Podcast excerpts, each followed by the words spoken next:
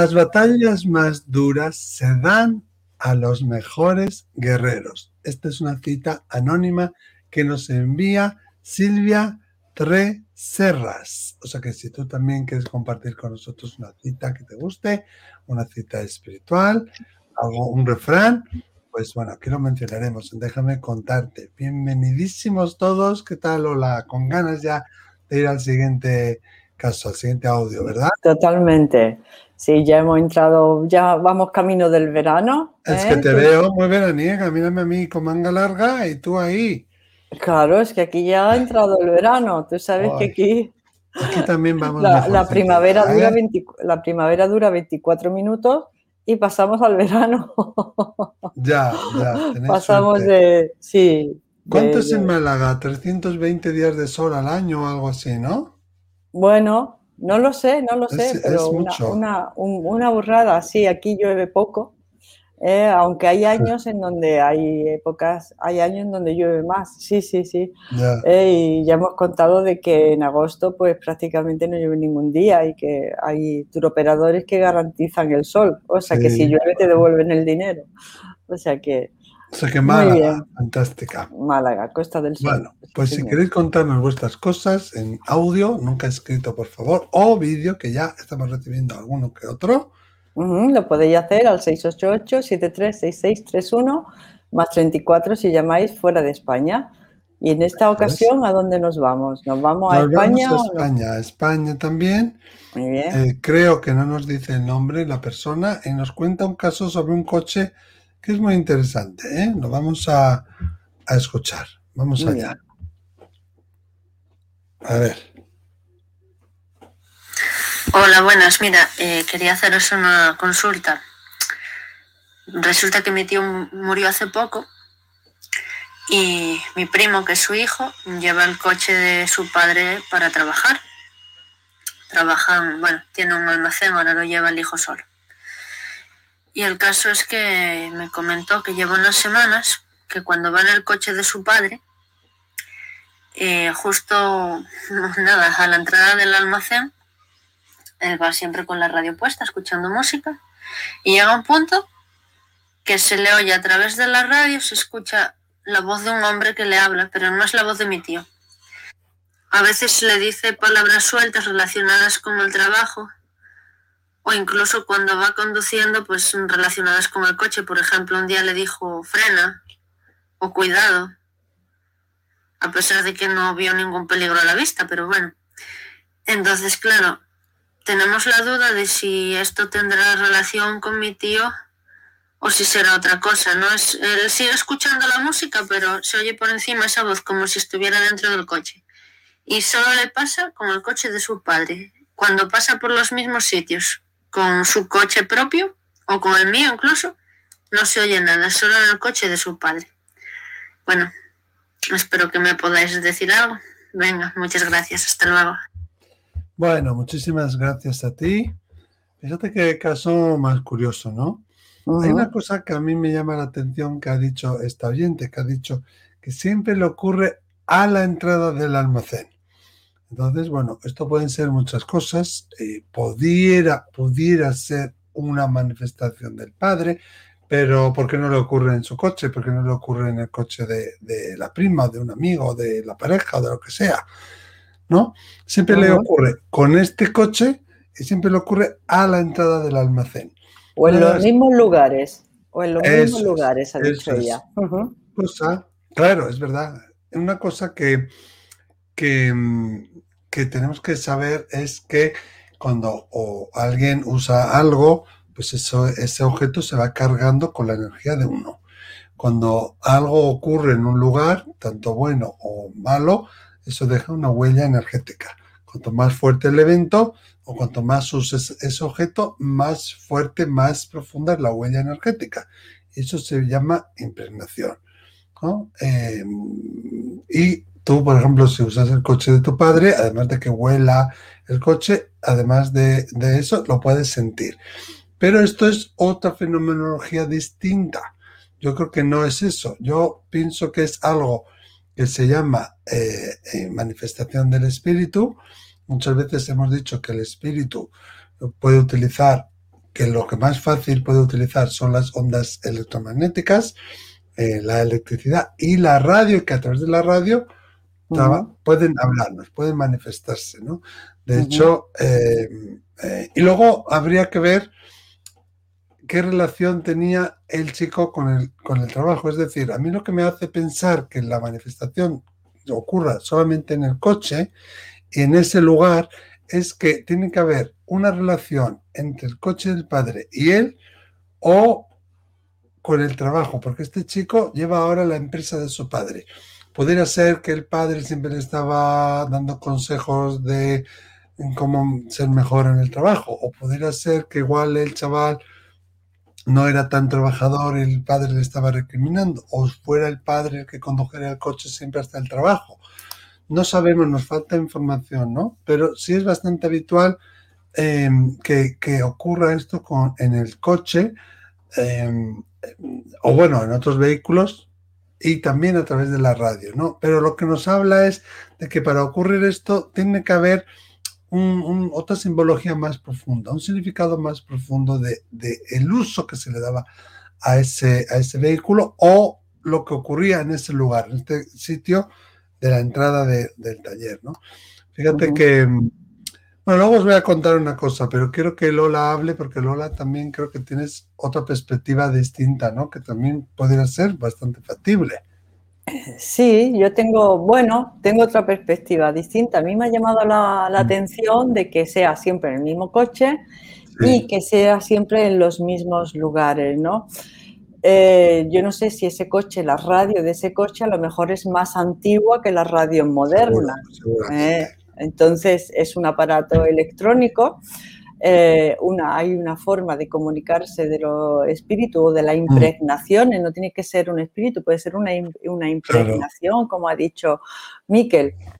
Eh, porque siempre ocurre en los mismos lugares, no ocurre cuando vas por allí o por aquí, mm. no, siempre ocurre en los mismos lugares. Parece que en ese lugar hay una especie de impregnación que puede estar interfiriendo en un aparato electrónico, no de última generación, pero sí un aparato electrónico. cuanto más antiguo, más fácil es para el espíritu. Efectivamente. Y sabes, a mí esto me recordaba a, a las psicofonías. Sí, ¿eh? Claro. las famosas psicofonías. La psicofonía es, eh, está compuesta de, psique y de tono. Eh, psicofonía, ¿no? y de fono, quiero decir, que es hacer referencia a un sonido producido por una energía psíquica. O sea, psicofonía significa sonido producido por mm. una energía psíquica. Si ah, sucede, eh, así fue como se empezaron las psicofonías, por un señor que iba por el bosque, bueno, un señor, sí, iba por el bosque, mm, el padre de la psicofonía, iba con el, con el con la grabadora y cuando llegó a su casa y empezó a escuchar, em, esperaba los sonidos del, bosque y de los pájaros, pues resulta que escuchó, escuchó a su padre. O sea que, y, escuchaba pues, pues la voz de su padre, ¿no? Eh, interfiriendo en el aparato electrónico, en el dispositivo electrónico, ¿no? Eh, a mí me causa curiosidad que sea siempre por los mismos sitios y que diga frena, cuidado, ¿no? Eh, que yo diría que me sugiere qué pasó en esos sitios. Claro, eso te iba a decir. ¿Tuvo el padre algún accidente o algún susto en esos lugares? ¿O ha habido algún accidente ahí y se ha quedado la impregnación psíquica? No tiene por qué ser el padre, a lo mejor, ¿no? A lo mejor sí, pero ah, se ha quedado una impregnación psíquica y cuando pasa por esos sitios eh, escucha como una especie de psicofonía. Mm. Una hipótesis, como tú dices, nos faltan, nos faltan datos, ¿no? Porque ella dice que no es la voz del padre. No, bueno, pero eso tiene una explicación, ¿eh? Porque cuando un espíritu te habla, al menos en mi caso, cuando yo escucho un espíritu, el espíritu te va a hablar dentro de la cóclea, dentro del oído. Es una voz súper nítida, no tiene ninguna contaminación externa, es muy, muy, muy limpia, es una vibración muy clara, alta, se escucha fuerte, alguna vez te pueden susurrar. Normalmente no se corresponde a la voz que tenía el espíritu, normalmente no va a tener ni, ni voz masculina ni voz femenina, pero al instante vas a saber si es un hombre o una mujer y vas a saber quién es. Eso es bastante habitual con la clariaudiencia. ¿eh? Eh, al menos yo lo he vivido así y gente que yo conozco lo vive así. Como que es una voz neutra, pero al escucharlo sabes quién es. Es como que hay un, sentimiento de, saber interior que se despierta cuando lo escuchas, ¿no? ¿Cuántas cosas aprendo contigo, Miquel? Sí, y yo contigo. Y he aprendido contigo que el padre de la psicofonía es Friedrich Jungenson, ¿eh? que, era, que murió entre vivió entre 1903 y 1987 y que era, eh, bueno, un, pionero, un pionero eh, de Estocolmo, ¿no? Pintor, músico y productor cinematográfico que, como pasa muchas veces, pues por casualidad descubrió lo que ellos llaman fenómeno de voces electrónicas. O sea que, bueno, luego otro día hablaremos de eso. Otro día hablaremos de psicofonía, sí sí, sí, sí, Esto, pero tú tienes un caso también, ¿no, Miquel? Que ha empezado a ah, contar. Es verdad. Y te he cortado. Sí, no, no, porque quería que dieras también tu opinión, porque si no yo hablo mucho. Fíjate que, por eso digo yo, ¿no? Que cuando yo escucho este caso me recuerda a, algunas situaciones que me han pasado a mí en mi vida personal y me ocurre con una persona con la que yo tenía una relación muy estrecha, que es mi hermano mayor, que me lleva, mm, es 13 años mayor que yo. ¿eh? Y digo es porque sigue viviendo, aunque ahora viva en el cielo, vive en un hotel todo incluido, como digo yo. Vive en el cielo y bueno, pues era eso muy protector conmigo, claro. Yo tenía 5, él tenía 18, ¿no? Y, él era muy buen conductor, muy meticuloso, eso lo aprendió de mi padre, aparcaba muy bien, conducía muy bien, y yo soy un despiste. Yo ya había tenido un par, primero un accidente de coche, nada más mm, sacarme el carnet, eh, me saqué el carnet de conducir, me fui a Canadá a vivir y a los dos años y medio conduje, o sea que imagínate. Y otra vez que me ardió el coche en marcha. Entonces él me avisaba mucho con el coche, cuidado que llueve, vete por aquí, ¿qué tal? Y ahora que él está en el cielo, me avisa muchas veces en el coche, ¿no? Cuando yo voy en el coche, que ya no tengo esa inseguridad que tenía antes porque ya tengo más años de práctica, pero él me avisa, eh, hay un árbol en la carretera, cuidado policía, cuidado que hay fuego, despacio, frena, no mires el móvil, no, no sé qué. ¿Eh? Y son como frases cortas, como dice ella, ¿no? Y por eso digo yo que aquí tiene que haber una relación del coche, el padre, el hijo, o el hijo, el padre, el trabajo, y por eso vienen esos mensajes, que además podría haber impregnación, que además podría ser un fenómeno sin darse cuenta, poltergeist, seguramente sí, pero yo pienso que aquí hay algo más, porque en mi experiencia, cuando yo he recibido mensajes en el coche, era de un buen conductor, mi hermano, que me cuidaba y me avisaba en vida de cosas que tenía que ver con la carretera, porque yo era un poco desastre. ¿eh? me decía, cuidado que hay nieve, o cuidado que tal, o tienes neumático, no sé qué, no vayas por ahí, no vayas.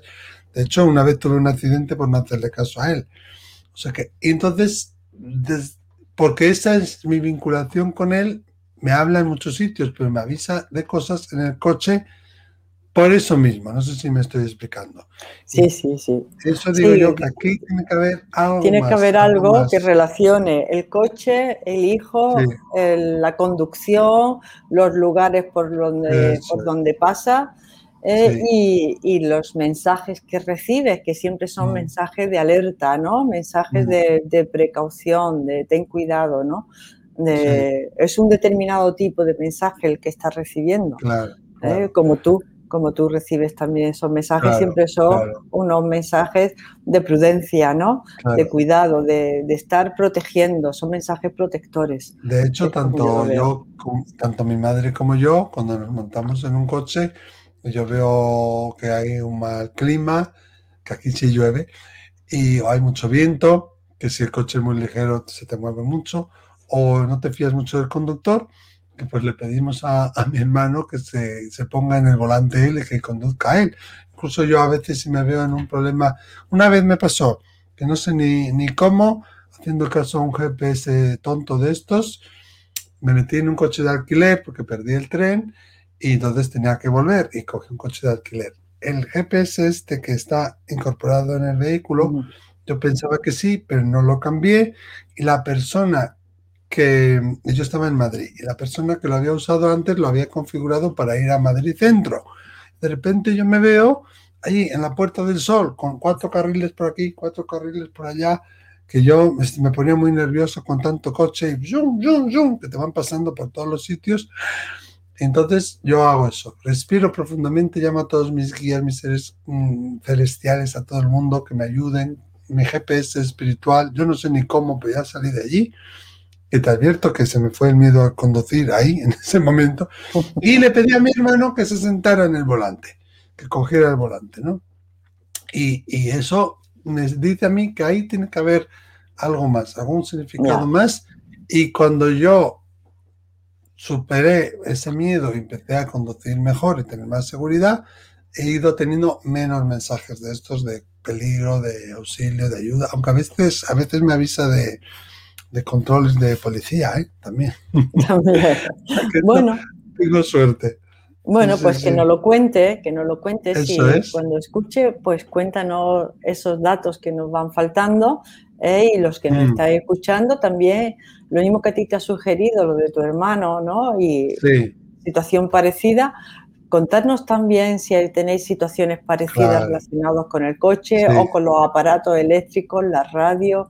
En fin, ¿Qué pensáis que puede ser? ¿Se os ha pasado? Eso, nos gustaría tener más feedback, ya que en este caso nos falta un poquito más de información para completarlo y quizás vosotros podáis completarlo y darle guía también a esta persona. esta persona. Pues nada, Lola, muchísimas gracias. Nos vemos en el siguiente Déjame contarte. Un besito. Besito.